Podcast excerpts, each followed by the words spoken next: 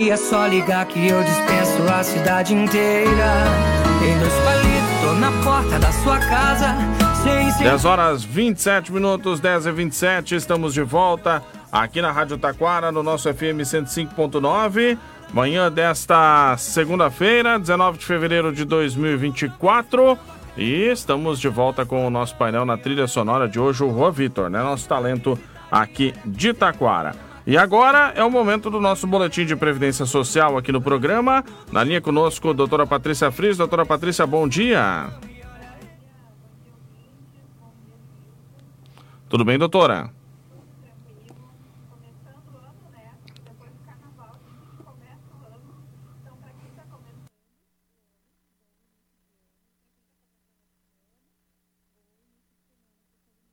Exatamente, dizem, dizem o pessoal que começa o ano, né, depois do, do carnaval, né, doutora?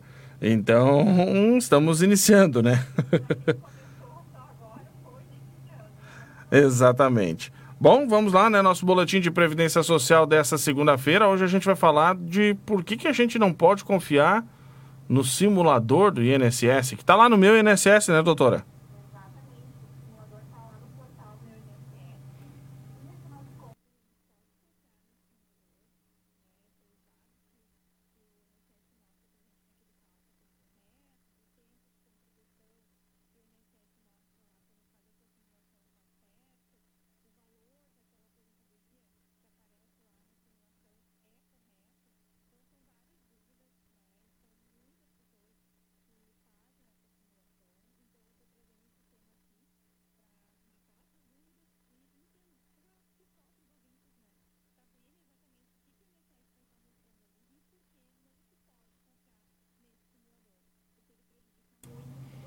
É importante isso porque hoje em dia, com a digitalização, né, doutora?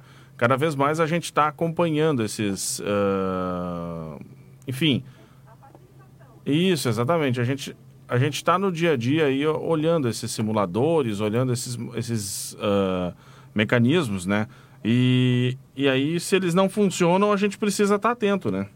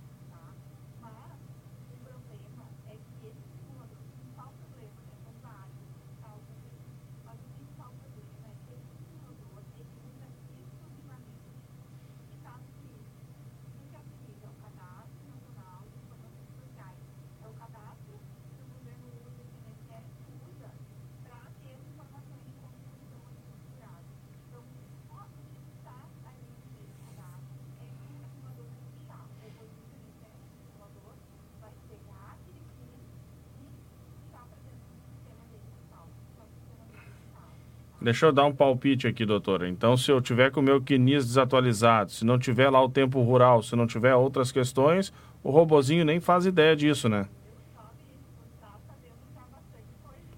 Mas dois anos... Dois, não, acho três anos aqui aprendendo no boletim previdenciário não tem como, né?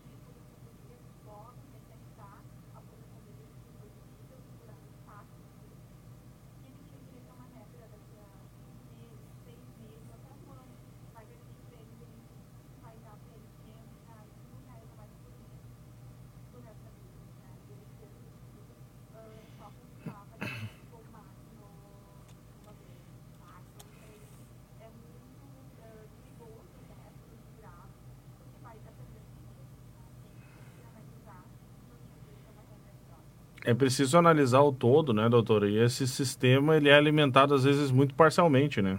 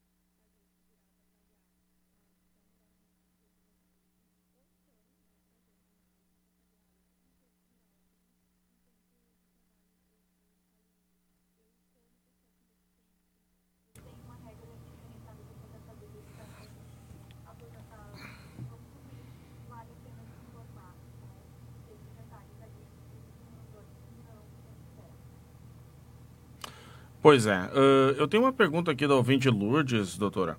Ela pergunta o seguinte, que o simulador dela menciona que ela vai se aposentar por idade neste agora aí pelos próximos meses, tá? E ela está perguntando se quando ela vai encaminhar pelo meu INSS, isso já vai ser automático, já vai ter aposentadoria automática ou o que que acontece?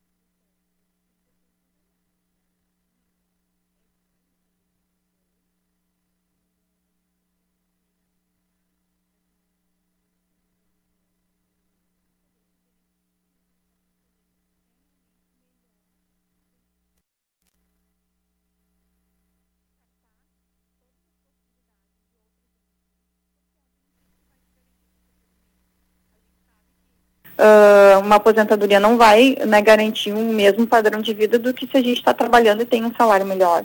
Porque a renda da aposentadoria, a tendência é ir uh, achatando, né? A gente sempre fala aqui também da, do problema da defasagem dos benefícios. Então, esse é o momento, né, quando vai pedir aposentadoria, de uh, verificar, ter certeza se aquele, aquele benefício que o INSS está pagando é o benefício que tu tem direito, que vai te garantir a melhor renda. Então, é sempre importante analisar isso, buscar informação, né?